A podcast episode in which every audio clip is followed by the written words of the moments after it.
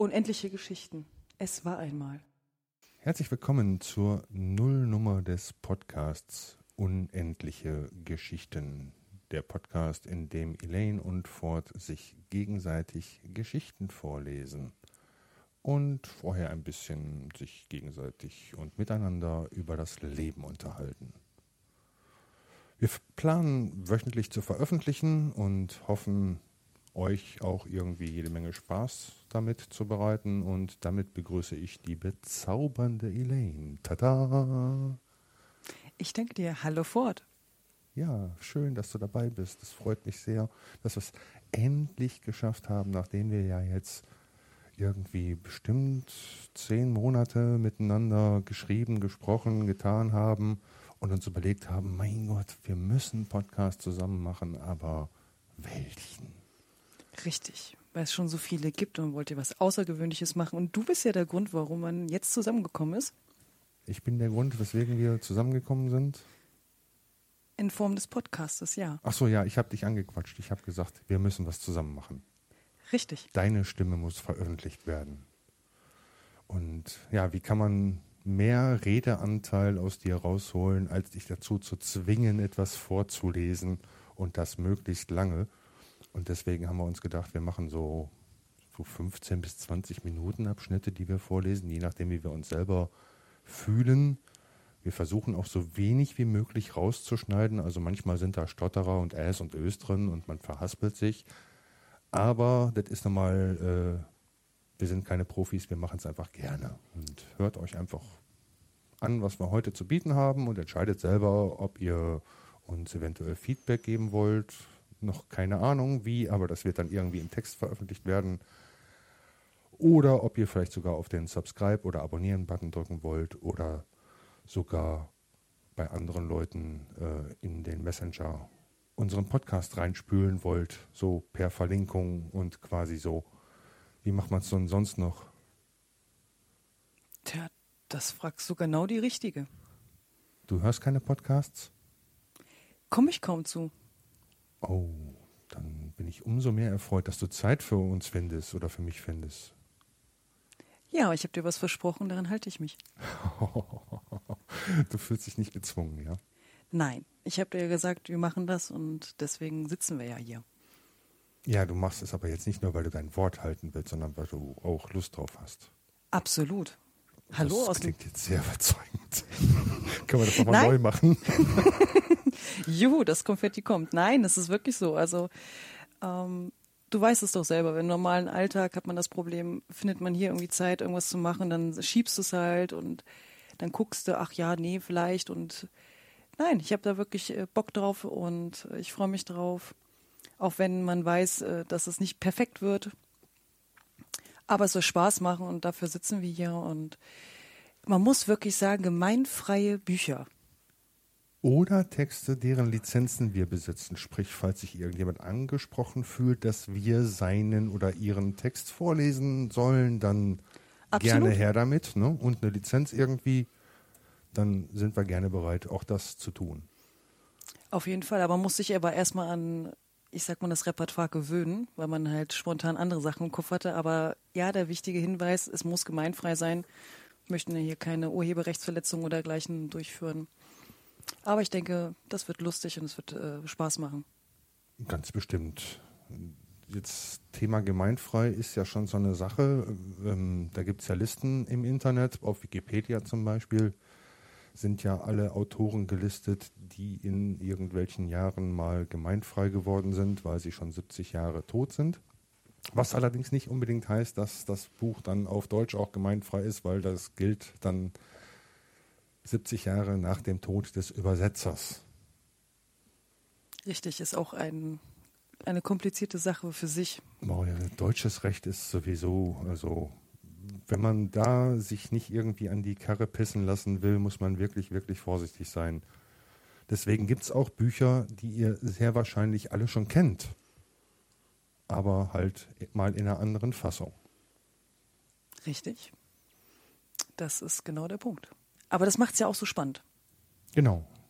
So Bücher, die mal vor Ewigkeiten gelesen worden sind und dann vielleicht im Hinterkopf noch irgendwo existieren, aber man sich auch nicht mehr die Muße machen will, ein solches Kinderbuch vielleicht nochmal rauszukramen und neu zu lesen. Oder, naja, dann guckt man sich einfach einen Film an, ne? ist ja auf Netflix. Oder man schaltet einfach den richtigen Podcast ein. Der da wäre? Unendliche Geschichten. Sehr schön. Ja, was hast du denn äh, uns Schönes heute mitgebracht, Ford? Also ich habe mir ja gedacht, ich lese was aus meiner eigenen Kindheit vor, mhm. wo ich weiß gar nicht, ich muss so acht gewesen sein, glaube ich, als ich es gelesen habe. Stand im Bücherregal meines Vaters, also noch eins seiner Kinderbücher oder Jugendbücher. Okay. Und da durfte ich mich dran bedienen. Ja, und da habe ich mir halt was damals auch sehr angesagt war, immer noch äh, von Mark Twain die Abenteuer des Tom Sawyers rausgesucht. Cool, kenne ich gar nicht. Gar nicht? Oh, okay. Nein. Du bist so eher so ein, so ein, so ein ähm, Pferde- und Pony-Reithof-Typ gewesen? Oh, bitte, bewahre, nein. Nein, also äh, Pferde und so. Äh, ich mochte als äh, Kind mochte ich Pferde auf jeden Fall, bis ich dann herausfand, dass ich dagegen allergisch bin. Oh, das dann ist aber schade. Deswegen durfte ich halt nie äh, auf Pferden reiten oder mit Pferden zu tun haben. Das ist aber schade. Pferde sind so schöne Tiere. Absolut. Also sind stolze Tiere, sind wunderschöne Tiere. Aber ich musste halt immer extremst viel Abstand halten. Und deswegen waren dann so Geschichten für mich mit Pferden halt dann nicht so die erste Wahl. Ähm, ich bin halt dann eher so im Genre, wenn ich mal Zeit habe zu lesen, von Fantasy, von historischen Romanen, je nachdem, worauf ich gerade halt Lust hatte, das habe ich dann meistens gelesen. Also ganz spannend. Schön. Oh. Ja. So Fantasy-Sachen sind ja, sind ja auch schön. So, ich meine, Huckleberry Finn und Tom Sawyer sind ja auch nur Fantasiefiguren. Okay. Die gar nicht existiert haben. Aber die sind halt, werde ich gleich noch ein bisschen ausführlicher drauf, äh, drauf eingehen, wenn ich das Vorwort vorlese. Die sind halt ähm, entstanden aus den Persönlichkeiten, die so rings um, um Mark Twain waren, die so damals in seiner Schule so um ihn herum waren und daraus hat er dann zwei Persönlichkeiten gemacht. Okay. Klingt echt spannend. Also, du kennst überhaupt gar nichts davon. Nein, absolut. Huckleberry Finn sagt dir nichts, Tom Nein, Sawyer? gar nichts. Auch nicht Nein. die Verfilmungen? Nein. Die waren ja erst vor kurzem irgendwann. Nee, da bin ich wirklich eine wandelnde Kulturlücke. Aber dafür kenne ich das Buch, was du mitgebracht hast. Aber ich habe es selber auch nie gelesen und der, oder im Film gesehen. Ich kenne nur den Titel. Echt? Ja. Du hast echt niemals die Verfilmung, auch nicht die Disney-Version oder sowas davon geguckt? Nee, gar nicht erst die Disney-Version und irgendwie früher fand ich das alles zu merkwürdig und zu komisch und war nicht aufmerksam und habe es dementsprechend nicht gesehen. Genau, bevor man sich fragt, äh, worüber sich dann Ford Gedanken macht, was er nicht geguckt hat und nicht gelesen hat, geht um Alice im Wunderland oder beziehungsweise Alice Abenteuer im Wunderland. Man kennt ja so zumindest ich kenne so das en gros, so worum es geht, aber halt nicht so das Detail. Du, ich muss dir dazu sagen, die Geschichte selbst habe ich auch nie gelesen. Also ich bin halt ein absoluter Disney-geschädigter Typ. Ich kenne den Disney-Film halt. Ähm, ja, es halt auch, äh, klar, Fantasy. Ähm, ich da, weiß, da geht es um Psilocybin. Ja, jetzt kommst du wieder mit Fachbegriffen um eine Uhrzeit, wo ich erstmal drüber nachdenken muss, was du damit sagen möchtest. Das ist ein halluzinogener Wirkstoff aus dem Pilz. Oder aus, aus, aus Pilzen. Oh, okay. Was du nicht alles kennst. Ja, es ist eine verrückte Welt bei Alice. Und ich bin mal selber gespannt, wie so die Geschichte dazu aussieht. Aber der Lewis Carroll, der hat das eigentlich ganz witzig bisher geschrieben. Zumindest als ich es überflogen habe. Also man kann gespannt sein. Auch das Vorwort ist sehr speziell, würde ich sagen. Okay. Ja, dann würde ich sagen, wer legt denn los? Ach, komm fort. Ich lasse dir gerne den Vortritt. Wie schon mit der Ansage. Ja. Du bist der Ursprung. ich bin der Quell. genau. Ich habe mal irgendwann äh, als kurze Anekdote ähm, zu meiner Ausbildungszeit so oft den Satz gehört, du bist der Funke, der das Feuer entfacht. Und in diesem Sinne, Bühne frei. Ja, ist das jetzt schon alles gewesen? An Laudatio? Ja, kurz prägnant auf den Punkt gebracht, findest du nicht? Okay, ich habe mir die Lesebrille aufgesetzt. Das habt ihr jetzt wahrscheinlich an dem Geräusch gehört. Und ähm, dann versuche ich mal anzufangen. Für mich das erste Mal, dass ich. Damit bist du nicht alleine. Zig Jahren irgendetwas vorlese und wenn es nur dir ist. Ich finde das super. Ah, die Brille sitzt schief. Okay. Vorwort des Autors. Die meisten der hier erzählten Abenteuer hab, haben sich tatsächlich zugetragen. Das eine oder das andere habe ich selbst erlebt, die anderen meist meine Schulkameraden. Huck Finn ist nach dem Leben gezeichnet, nicht weniger Tom Sawyer. Doch entspricht dieser nicht einer bestimmten Persönlichkeit, sondern wurde mit charakteristischen Zügen mehrerer meiner Altersgenossen ausgestattet und darf daher jenem gegenüber als einigermaßen kompliziertes psychologisches Problem gelten. Ich muss hier bemerken, dass zur Zeit meiner Erzählung, vor 30 bis 40 Jahren, unter den Umständen und Unwissenden des Westens noch die seltsamsten unwahrscheinlichsten Vorurteile und Aberglauben herrschten. Obwohl dieses Buch vor allem zur Unterhaltung der kleinen Welt geschrieben wurde, so darf ich doch wohl hoffen, dass es auch von Erwachsenen nicht ganz unbeachtet gelassen werde, habe ich doch darin versucht, ihnen auf angenehme Weise zu zeigen, was sie einst selbst waren, wie sie fühlten, dachten, sprachen und welcher, er welcher Art ihr Ehrgeiz und ihre Unternehmungen waren. Erstes Kapitel. Tom? Keine Antwort. Tom? Alles still. Soll mich doch wundern, wo der Bengel wieder steckt. Tom! Die alte Dame schob ihre Brille hinunter und schaute darüber hinweg. Dann schob sie sie auf die Stirn und schaute darunter weg.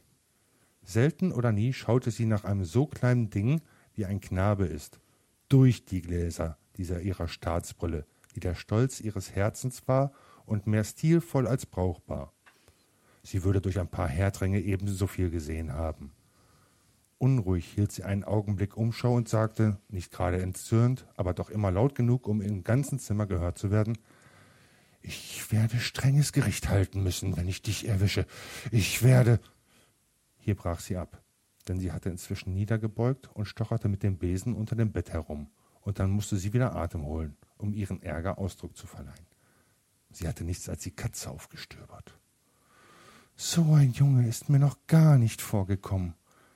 Sie ging zur offenen Tür, blieb stehen und spähte zwischen den Weinranken und dem blühenden Unkraut, welche zusammen den Garten ausmachten, hindurch. Kein Tom. So erhob sie denn ihre Stimme und rief in alle Ecken hinein Tom. Tom! Hinter ihr wurde ein schwaches Geräusch hörbar, und sie wandte sich noch eben rechtzeitig um, um einen kleinen Burschen zu erwischen und an der Flucht zu hindern. Also da steckst du. An die Speisekammer habe ich freilich nicht gedacht. Was hast du denn da wieder gemacht, hä? Nichts. Nichts? Schau deine Hände an und deinen Mund. Was ist das? Bei Gott, ich weiß es nicht, Tante. Aber ich weiß es. Es ist Marmelade. Wie oft habe ich dir schon gesagt, wenn du über die Marmelade gingest, würde ich dich bläuen. Gib mir den Stock her. Der Stock zitterte in ihren Händen. Die Gefahr war drängend. Holla, Tante, sieh dich mal schnell um. Die alte Tante, die alte Dame fuhr herum und brachte ihre Röcke in Sicherheit, während der Bursche den Augenblick wahrnehmend auf den hohen Bretterzaun kletterte und jenseits verschwand. Tante Polly stand sprachlos und dann begann sie gutmütig zu lächeln. Der Kuckuck hol den Jungen. Werde ich das niemals lernen? Hat er mir denn nicht schon genug Streiche gespielt, dass ich immer wieder auf den Leim krieche? Aber alte Torheit ist die größte Torheit. Und ein alter Hund lernt keine neuen Kunststücke mehr. Aber du lieber Gott, er macht jeden Tag neue. Und wie kann jemand bei ihm wissen, was kommt? Er er weiß ganz genau, wie lange er mich quälen kann, bis ich dahinter komme, und ist gar zugerissen, wenn es gilt, etwas ausfindig zu machen, um mich für den Augenblick zu verblüffen oder mich wider Willen lachen zu machen. Es ist immer dieselbe Geschichte, und ich bringe es nicht fertig, ihn zu prügeln. Ich tue meine Pflicht nicht an dem Knaben, wie ich sollte, Gott weiß es. Spare die Rute, und du verdirbst dein Kind, heißt es. Ich begehe vielleicht Unrecht und kann es vor mir und ihm nicht verantworten, fürchte ich. Er steckt voller Narrenspossen und allerhand Unsinn, aber einerlei. Er ist meiner toten Schwester Kind, ein armes Kind, und ich habe nicht das Herz, ihn irgendwie am Gängelband zu führen. Wenn ich ihn sich selbst überlasse, drückt mich mein Gewissen, und so oft ich ihn schlagen muss, möchte ich, möchte mit, möchte mir das alte Herz brechen. Nun, mag's drum sein, der weibgeborene Mensch bleibt halt sein ganzes Leben lang durch in Zweifel und Irrtum, wie die Heilige Schrift sagt, und ich denke, es ist so. Er wird wieder den ganzen Abend blinde Kuh spielen, und ich sollte ihn von Rechts wegen, um ihn zu strafen, morgen arbeiten lassen. Es ist wohl hart für ihn, am Samstag stillzusitzen, wenn alle anderen Knaben Feiertag haben, aber er hasst Arbeiten mehr als irgendwie sonst was, und ich will meine Pflicht an ihm tun, oder ich würde das Kind zugrunde richten. Tom spielte blinde Kuh und fühlte sich sehr wohl dabei. Zur rechten Zeit kehrte er ganz frech nach Hause zurück, um Jim, den kleinen farbigen Bengel zu helfen, noch vor Tisch das Holz für den nächsten Tag zu sägen und zu spalten. Und schließlich hatte er Jim die Abenteuer des Tages erzählt, während Jim drei Viertel der Arbeit getan hatte. Toms jüngerer Bruder oder vielmehr Halbbruder, Sid, war bereits fertig mit seinem Anteil an der Arbeit, dem Zusammenlesen des Holzes, denn er war ein eher phlegmatischer Junge und hatte keinerlei Abenteuer oder kühne Unternehmungen. Während Tom nun seine Suppe aß und nach Möglichkeiten Zuckerstückchen stahl, stellte Tante Polly allerhand Fragen an ihn, arglistige und verfängliche Fragen, denn sie brannte darauf, ihn in eine Falle zu locken. Wie so viele gutherzige Geschöpfe, Geschöpfe bildete, sie sich bildete sie sich auf ihr Talent in der höheren Diplomatie nicht wenig ein und betrachtete ihre sehr durchsichtigen Anschläge als wahre Wunder inquisitorischer Verschlagenheit. Tom, sagte sie, es war wohl ziemlich heiß in der Schule. Mm, ja. Sehr heiß, hä? Mm, ja. Hattest du nicht Lust, schwimmen zu gehen? Tom stutzte. Ein ungemütlicher Verdacht stieg in ihm auf. Er schaute forschend in Tante Pollys Gesicht, aber es war nichts daran zu lesen. So sagte er Nein, das heißt nicht so sehr. Die alte Dame streckte ihre Hand nach ihm aus, befühlte seinen Kragen und sagte Jetzt scheint mir, kann er jedenfalls nicht mehr zu warm sein, nicht wahr? Auf diese Art, dachte sie, habe sie sich von der vollkommenen Trockenheit seines Kragens überzeugt, ohne ihre wahre Absicht von fern merken zu lassen. Aber Tom hatte trotzdem begriffen, woher der Wind wehte. So beeilte er sich wohlweislich, allen etwaigen Fragen vorzukommen. Einige von uns haben sich den Kopf unter die Pumpe gehalten. Meiner ist noch feucht, fühl nur. Tante Polly ärgerte sich, eine so wichtige Indizie übersehen zu haben. So hatte sie von vornherein ihre Waffen aus der Hand gegeben. Dann kam ihr aber ein neuer Gedanke. Tom, du hast doch wohl nicht den Kragen, den ich dir an die Jacke genäht habe, beim unter die Pumpe Kopf halten, abgenommen? Mach doch mal die Jacke auf. Toms Miene hellte sich auf. Er öffnete seine Jacke. Sein Kragen saß ganz fest. Wirklich. Na, es ist gut. Du kannst gehen. Ich hätte darauf geschworen, dass du, im, dass du im Wasser gewesen seist. Nun ja, dir geht es diesmal wie der gebrannten Katze. Ich habe dich zu Unrecht im Verdacht gehabt. Diesmal, Tom. Sie war halb verdrießlich, so aus dem Felde geschlagen zu sein, und doch freute sie sich, dass Tom wirklich mal gehorsam gewesen war. Plötzlich sagte Sidney, aber ich habe doch gesehen, dass du seinen Kragen mit weißen Zwirn angenäht hast. Und jetzt ist er auf einmal schwarz. Freilich habe ich weißen genommen. Tom? Aber Tom hatte sich schon aus dem Staub gemacht. Na warte, Sidney, das sollst du mir büßen. Damit war er aus der Tür. Nach einem sicheren Plätzchen beschaute Tom dann zwei lange Nadeln, welche unter dem Kragen seines Rockes steckten. Die eine mit weißem, die andere mit schwarzem Zwirn. Sie allein hätte es nie gemerkt, dachte er, ohne diesen Sid. Einmal schwarzen, das andere mal weißen, zum Teufel. Ich wollte, sie würde sich für einen entscheiden, damit ich wüsste, woran ich wäre. Und Sid, oh, seine Prügel ist ihm sicher. Wenn ich's nicht tue, soll man mir die Ohren abschneiden. Tom war kein Musterknabe, aber er kannte einen und hasste ihn von Herzen. Ein Augenblick, und Tom hatte all seine Kümmernisse vergessen. Nicht, dass sie auf einmal geringer geworden wären oder weniger dem Herzen des, Kleines, des kleinen Mannes gelastet hätten. Aber Tom hatte eine neue, wundervolle Beschäftigung und die richtete ihn auf und half ihm über alles hinweg, für den Augenblick, wie eben ein Mann alles Missgeschick beim Gedanken an neue Taten verschmerzt. Diese neue Beschäftigung war eine ganz neue Art, zu pfeifen, die ihm irgendein Negerbengel vor kurzem beigebracht hatte und die jetzt ungestört geübt, ungestört geübt werden musste. Die wichtige Erfindung beruht auf einem vogelartigen, schmetternden Trillen mit gleichzeitigem, durch Zungenschlag hervorgebrachten Geschwindmarsch von Tönen. Der Leser weiß, wie man diese delikate Musik ausübt, oder er ist niemals jung gewesen. Tom hatte mit Fleiß und Aufmerksamkeit bald den Trick heraus und schlenderte, den Mund voll Harmonie und Stolz im Herzen, die Dorfstraße hinunter.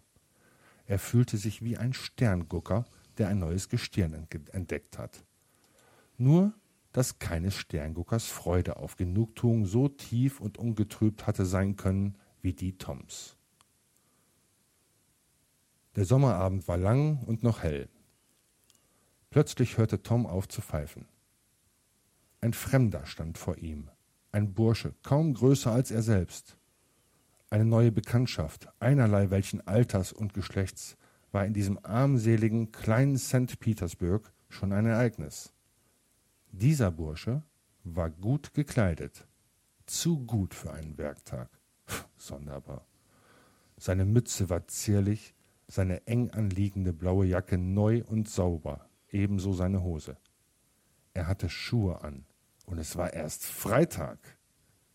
Er hatte sogar ein Halstuch um, ein wahres Monstrum von einem Tuch. Überhaupt hatte er etwas an sich, was den Naturmenschen in Tom herausforderte. Je mehr Tom das neue Weltwunder anstarrte, umso mehr rumpfte er die Nase über solche Geziertheit, und sein eigenes Äußeres erschien ihm immer schäbiger. Beide schwiegen. Wollte einer ausweichen, so wollte auch der andere ausweichen, natürlich nach derselben Seite. So schauten sie lange aufeinander herausfordernd in die Augen. Endlich sagte Tom, soll ich dich prügeln? Das möchte ich doch erst einmal sehen. Das wirst du allerdings sehen. Du kannst es ja gar nicht. Wohl kann ich's. Pah! Wohl kann ich's. Nicht wahr? Doch wahr. Eine ungemütliche Pause. Darauf wieder Tom. Wie heißt du denn? Es geht dich nichts an, Straßenjunge. Ich will dir schon zeigen, dass mich was angeht. Na, warum tust du's denn nicht? Wenn du noch viel sagst, dann tu ich's. Viel, viel, viel. So, nun tu's. Ach, du hältst dich wohl für mehr als mich. Wenn ich nur wollte, könnte ich dich mit einer Hand unterkriegen. Na, warum tust du's denn nicht? Du sagst immer nur, dass du's kannst. Wenn du frech wirst, tu ich's. Poh, das kann jeder sagen. Du bist wohl was rechts, du Windhund. Was du für einen dummen Hut auf hast. Wenn er dir nicht gefällt, kannst du ihn ja runterschlagen. Schlag ihn doch runter, wenn du ein paar Ohrfeigen haben willst. Lügner, Selbstlügner. Prahlhans, du bist ja zu feige. Ach, mach doch, dass du weiterkommst. Du, wenn du noch lange Blödsinn schwatzt, schmeiß ich dir einen Stein an den Kopf. Na, so wag's doch. Ich tu's auch. Warum tust du's doch nicht? Du sagst es ja immer nur. Tu's doch mal. Du bist ja viel zu bange. Ich bin nicht bange. Natürlich bist du nicht wahr. Doch wahr. Wieder eine Pause. Beide starren sich an gehen, einander, gehen umeinander herum und beschnüffeln sich wie junge Hunde. Plötzlich liegen sie in schönster Kampfstellung, Schulter an Schulter. Tom schrie, Scher dich fort! Fällt mir gar nicht ein. Fällt mir auch nicht ein! So standen sie, jeder einen Fuß als Stütze zurückgestellt, aus aller Kraft aneinander herumschiebend und sich wütend anstarrend.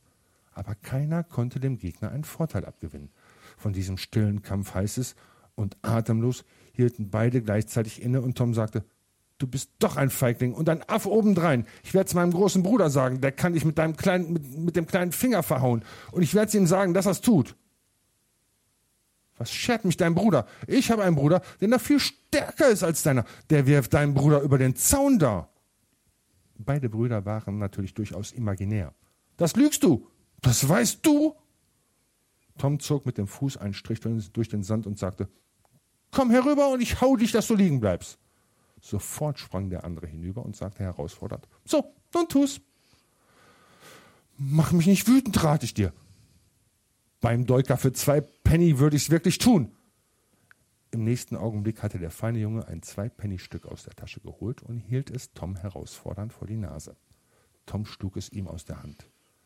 Im nächsten Augenblick rollten beide Jungen im Schmutz ineinander verbissen wie zwei Katzen, und während ein paar Minuten rissen und zerrten sie sich an den Haaren und Kleidern, schlugen und zerkratzten sich die Nasen und bedeckten sich mit Staub und Ruhm. Plötzlich klärte sich die Situation, und aus dem Kampfgefühl tauchte Tom empor, auf dem anderen reitend und ihn mit Fäusten traktierend. Sag genug! Der Bengel setzte seine krampfhaften Bemühungen fort, sich zu befreien, und schrie vor Wut: Sag genug! Und Tom prügelte lustig weiter. Schließlich stieß der andere ein halb ersticktes Genug hervor. Tom ließ ihn aufstehen und sagte: So, nun weißt du's. Das nächste Mal sieh dich besser vor, mit wem du anbindest. Der Fremde trollte sich, sich den Staub von den Kleidern schlagend, schluchzend, sich die Nase reibend, von Zeit zu Zeit sich umsehend, um Tom zu drohen, dass er ihn das nächste Mal verhauen werde, worauf Tom höhnisch lachte und seelenvergnügt nach Hause schlenderte. Und sobald er den Rücken gewandt hatte, hob der andere einen Stein auf, zielte, traf Tom zwischen den Schultern und rannte davon mit der Geschwindigkeit einer Antilope. Tom verfolgte den Verräter bis zu dessen Wohnung und fand so heraus, wo er wohne. Als tapferer Held blieb er dann herausfordernd eine Zeit lang an einem Zaun stehen, um zu warten, ob der Feind es wagen werde, wieder herauszukommen. Aber der Feind begnügte sich, ihm durch die Fenster Gesichter zu schneiden und hütete sich, den neutralen Boden zu verlassen. Schließlich erschien des Feindes Mutter und nannte Tom ein schlechtes, lasterhaftes, gemeines Kind und jagte ihn davon. So ging Tom also fort, aber er sagte, er hoffe, den Feind doch noch einmal zu erwischen. Er kam ein bisschen spät nach Hause, und indem er behutsam in das Fenster kletterte, entdeckte er einen Hinterhalt in Gestalt seiner Tante, und als sie den Zustand seiner Kleider sah, war ihr Entschluss unumstößlich gefasst, ihn am Samstag in strenge Haft zu nehmen und ordentlich schwitzen zu lassen.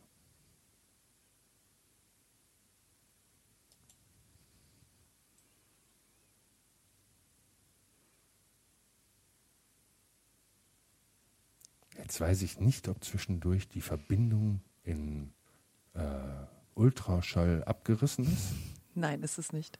Dann hat diese Pause, war diese Pause sehr beeindruckend. Ja, ich finde, da musste man das noch wirken lassen. Hast du super vorgelesen. Klingt spannend. Es ist eine interessante Geschichte, ne? Ja, auch vom Vortrag her. Also, ich fand es richtig gut ich finde das so toll, wie Tom ihn da so verhauen hat. So, meine, mein Hut. Richtig, aber auch so dieses, ja, dann kommt das auch. damals schon, ne? Das ist nicht nur heute neu so. Das stimmt, also das Phänomen ist sehr, äh, dass man halt hört so, sag nochmal und ich mach, äh, ich tu dir was an oder ich hau dich oder wie auch immer und dann, äh, mach doch. Ja, das Und dann kommt lustig. nichts, das ist ja. herrlich, wie er auch dann über diese Linie springt. Ja. Jetzt das hier hast du zwei Penny, mach doch. Und zwei genau. Penny waren damals bestimmt viel wert. Absolut. Aber dieses Provokante, man konnte halt super sich auch vorstellen, wie diese Szene ausgesehen hat, also bildlich im Geiste und äh, ja, ich musste mir echt das Schmutze verkneifen, weil man halt so an gewisse Szenen sich erinnert, die man so äh, in der Schulzeit oder so hatte oder in der Nachbarschaft. Ähm, ja, war echt cool. Echt coole Geschichte. Ja, dann seid gespannt, wie es weitergeht und schaltet auch das nächste Mal wieder ein, wenn es dann heißt Kapitel 2. So, das ähm, war jetzt mein Redeanteil für so weit und jetzt muss ich erstmal schweigen und genießen, Ich überlasse dir die Showbühne, meine liebe Elaine. Ich danke dir, Ford. Starten wir auch hier mit dem Vorwort des Verfassers. O schöner goldener Nachmittag, wo Flut und Himmel lacht, von schwacher Kindeshand bewegt, die Ruder plätschern sacht. Das Steuer hält ein Kindesarm und lenket unsere Fahrt. So fuhren wir gemächlich hin, auf träumerischen Wellen. Doch ach, die drei vereinten sich, den müden Freund zu quälen. Sie trieben ihn, sie drängten ihn, ein Märchen zu erzählen. Die erste gab's Kommandowort. O schnell, o fange an, und mach es so. Die zweite bat, dass man recht lachen kann. Die dritte ließ ihm keine Ruh.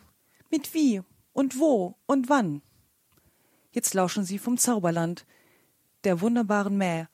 Mit Tier und Vogel sind sie bald in freundlichem Verkehr und fühlen sich so heimisch dort, als ob es Wahrheit wär. Und jedes Mal, wenn Fantasie dem Freunde ganz versiegt, das Übrige ein andermal. Oh nein, sie leihen's nicht, es ist ja schon ein andermal, so rufen sie vergnügt.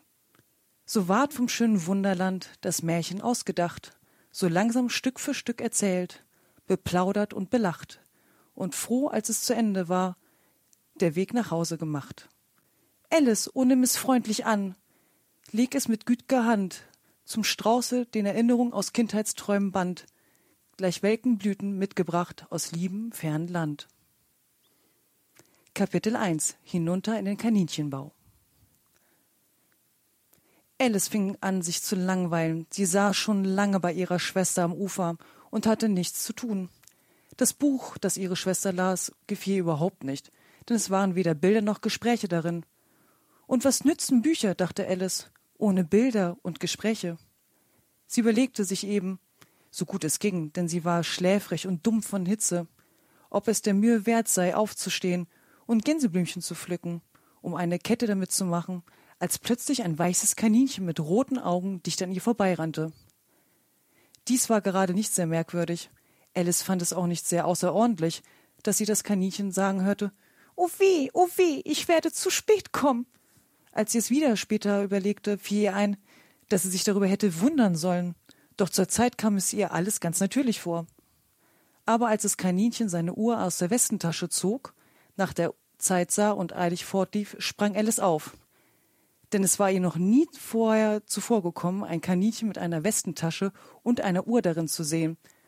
Vor Neugierde brennend rannte sie ihm nach über den Grasplatz und kam noch zur rechten Zeit, um es in ein großes Loch unter der Hecke schlüpfen zu sehen. Den nächsten Augenblick war sie ihm nach in das Loch hineingesprungen, ohne zu bedenken, wie in aller Welt sie wieder da herauskommen sollte. Der Eingang zum Kaninchenbau lief erst geradeaus, wie ein Tunnel, und ging dann plötzlich abwärts. Ehe Alice noch den Gedanken fassen konnte, sich schnell festzuhalten, fühlte sie schon, dass sie fiel, wie es schien in einen tiefen, tiefen Brunnen.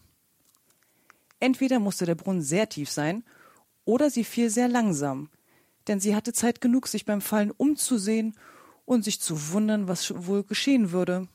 Zuerst versuchte sie hinunterzusehen, um zu wissen, wohin sie käme aber es war zu dunkel, etwas überhaupt zu erkennen.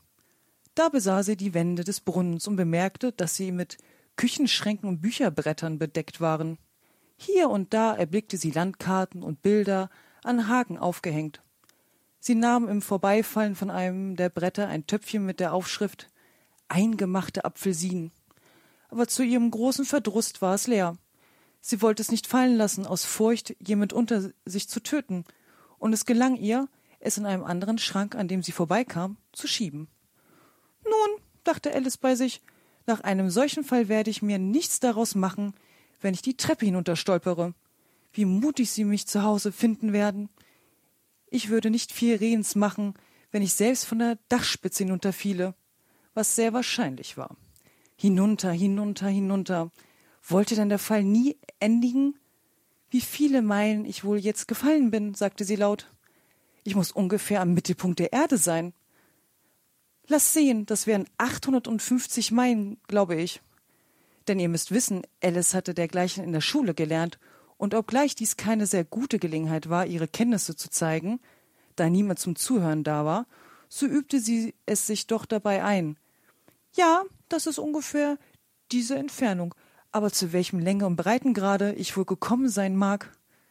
Alice hatte nicht den geringsten Begriff, was weder Längegrad noch Breitengrad war, doch klangen ihr die Worte großartig und nett zu sagen. Bald fing sie wieder an. Ob ich wohl ganz durch die Erde fallen werde? Wie komisch das sein wird, bei den Leuten herauszukommen, die auf dem Kopfe gehen. Die Antipathien, glaube ich. Diesmal war es ihr ganz lieb, dass niemand zuhörte, denn das Wort klang ihr gar nicht recht. Aber natürlich werde ich Sie fragen müssen, wie das Land heißt. Bitte, liebe Dame, ist dies Neuseeland oder Australien? Und sie versuchte dabei zu knicksen.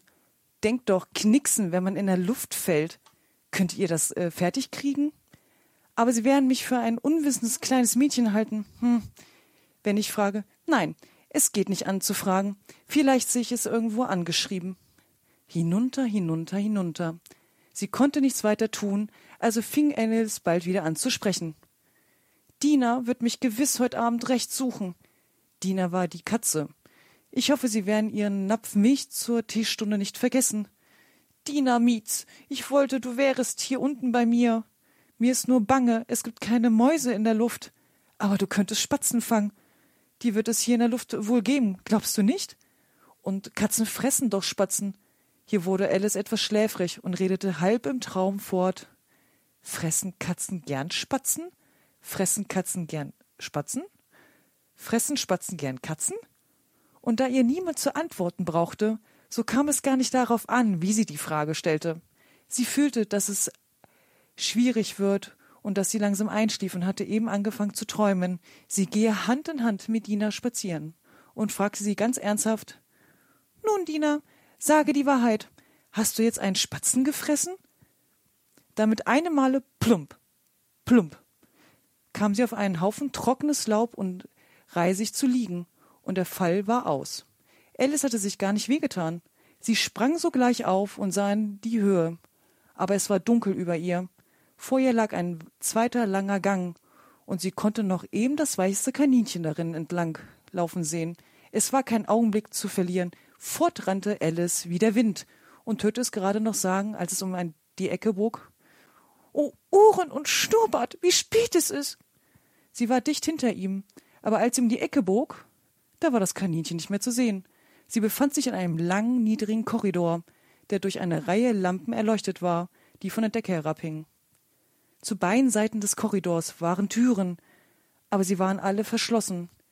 Alice versuchte jede Tür erst auf einer Seite, dann auf der anderen. Endlich ging sie traurig in die Mitte entlang, überlegend, wie sie je hier rauskommen könnte.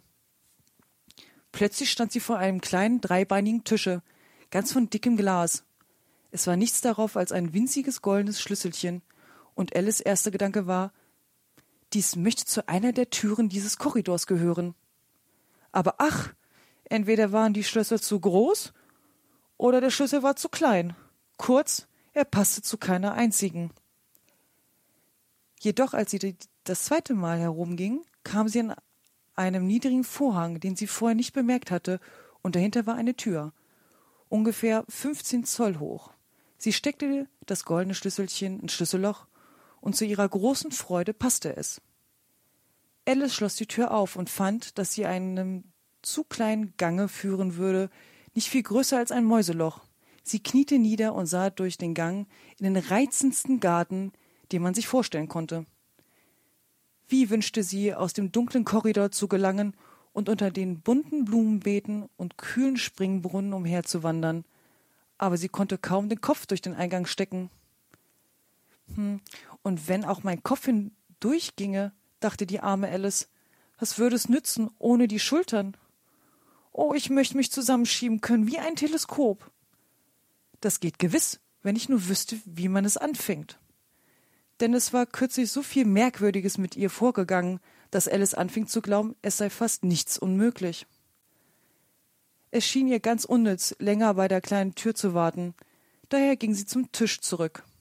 Halb und halb hoffend, sie würde noch einen Schlüssel darauf finden oder jedenfalls ein Buch mit Anweisungen, wie man sich als Teleskop zusammenschieben könnte. Diesmal fand sie ein Fläschchen darauf, das gewiss vorhin noch nicht hier stand, sagte Alice, und um den Hals des Flaschens nee, des Fläschchens war ein Zettel gebunden mit den Worten Trinke mich. Wunderschön in großen Buchstaben drauf gedruckt. Es war bald gesagt, trinke mich. Aber die altkluge kleine Alice wollte sich damit nicht übereilen. Nein, ich werde erst nachsehen, sprach sie, ob ein Totenkopf darauf ist oder nicht. Denn sie hatte mehr hübsche Geschichten gelesen von Kindern, die sich verbrannt hatten oder sich von wilden Tieren hatten fressen lassen und in andere unangenehme Lagen geraten waren, nur weil sie nicht die Warnungen bedachten, die ihre Freunde ihnen gegeben hatten. Zum Beispiel, dass ein rotglühendes Eisen brennt, wenn man es anfasst, und dass, wenn man sich mit einem Messer tief in den Finger schneidet, es gewöhnlich blutet. Und sie hatte nicht vergessen, dass wenn man viel aus einer Flasche mit einem Totenkopf darauf trinkt, es einem Umfehl schlecht bekommt. Diese Flasche jedoch hatte keinen Totenkopf. Daher wagte Alice zu kosten. Und da es ihr gut schmeckte, es war eigentlich wie ein Gemisch aus Kirschkuchen, Sahnesoße, Ananas, Putenbraten, Naute und Armrittern, so trank sie die Flasche aus. Was für ein komisches Gefühl, sagte Alice. Ich gehe gewiss zu wie ein Teleskop. Und so war es in der Tat. Jetzt war sie nur noch zehn Zoll hoch, und ihr Gesicht leuchtete bei dem Gedanken, dass sie nun die rechte Höhe habe, um durch die kleine Tür in den schönen Garten zu gehen. Erst wartete sie einige Minuten, ob sie noch mehr einschrumpfen werde. Sie war einigermaßen ängstlich.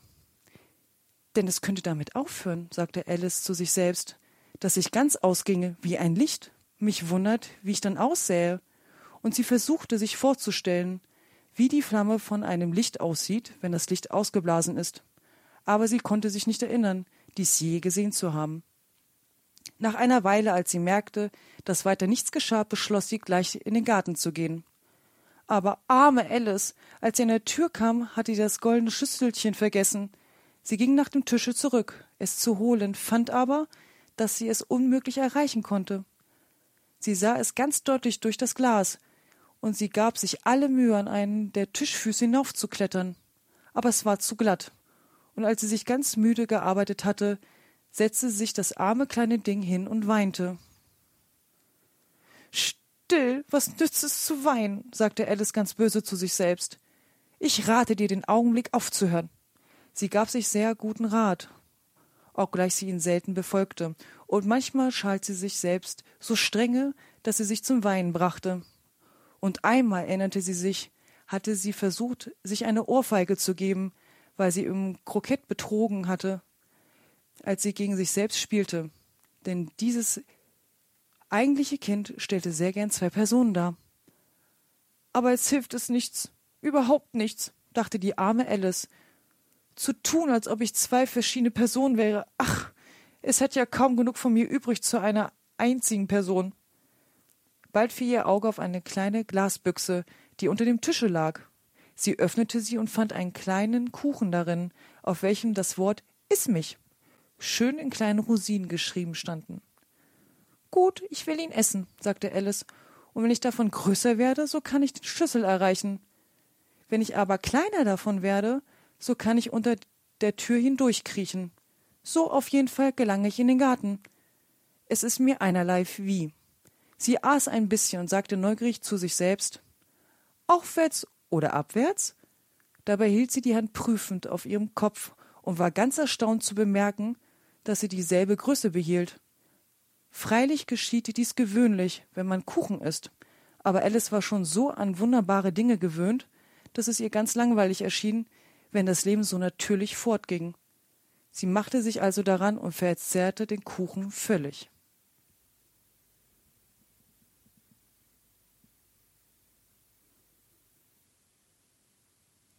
Auch eine lustige Geschichte. Ja. Alice mal ein bisschen anders. Mal ein bisschen anders als Disney? Auf jeden Fall. Doch, also ich finde, ähm, was hier schön zu, äh, äh, zu Trage kommt, ist halt auch so ein bisschen diese Zwischengedanken, die vom Autor da mit drin ähm, eingebunden worden ist. Und ja, ist echt witzig. Ich finde es witzig. Welche, welche Zwischengedanken meinst du jetzt? So, so Zwischenkommentare, also zum Beispiel, so, die, ähm, ja, okay. was sehr wahrscheinlich ist, dass sie halt dann, dann noch die Treppe runterfällt oder ähm, wo war das? dass, genau, mit der dass sie da Stach. was mit dem, mit dem Mittelpunkt der Erde irgendwie gelernt hat in der Schule und Genau, ihre genau. Kenntnisse jetzt zeigen wollte, obwohl irgendwie gar keiner da ist. Richtig, genau. Oder auch, äh, ja, sie mag das Wort, hat gar keinen Plan, was sie eigentlich davon sich gibt, aber sie findet das Wort so wohlklingend, wenn sie es sagt. Das andere fand sie überhaupt nicht witzig. Ja, also es ist wirklich ähm, mal eine ganz andere Perspektive. Essen Katzen Spatzen? Essen Das Spatzen, war auch Katzen? geil. da habe ich auch gedacht so, aha, das war echt, ähm, auch mit ihrer kleinen Katze und so. Ähm, nee, ist witzig, also es wird doch eigentlich sehr äh, witzig geschrieben. Aber auch interessant, dass sie jetzt annimmt, mit dem Kuchen wird sie größer, weil mit dem Getränk wird sie ja kleiner, ne? Also Richtig. können ja auch zig andere Sachen passieren. Die ist schon ein bisschen blauäugig so, die Alice. so ein bisschen, ja, vor allem aber so schön dieses, ja, ich äh, werde erstmal nachdenken, bevor ich dann was trinke und guck erstmal, ob da ein Totenkopf drauf ist und Ja, so. ja. Wie alt macht die sein? Acht oder so? Sehr, sehr jung auf jeden Fall. Ob's- Ja, ne? Ich kann es dir jetzt gar nicht so genau sagen. Vielleicht finden wir es ja gemeinsam echt, echt heraus. Eine wunderbare Kindlichkeit, so wie, wie schon auch die Autoren in beiden ähm, Stories ja irgendwie erzählen, dass, dass die Kindlichkeit, dass sie das nicht vergessen wollen Richtig. in den Stories. Aber hast du das mitbekommen? Ich fand das äh, beim ersten Überfliegen total witzig. Sie wundert sich nicht, dass ein weißes Kaninchen da vorbeirennt, was Das ist spricht. Vollkommen normal, ne?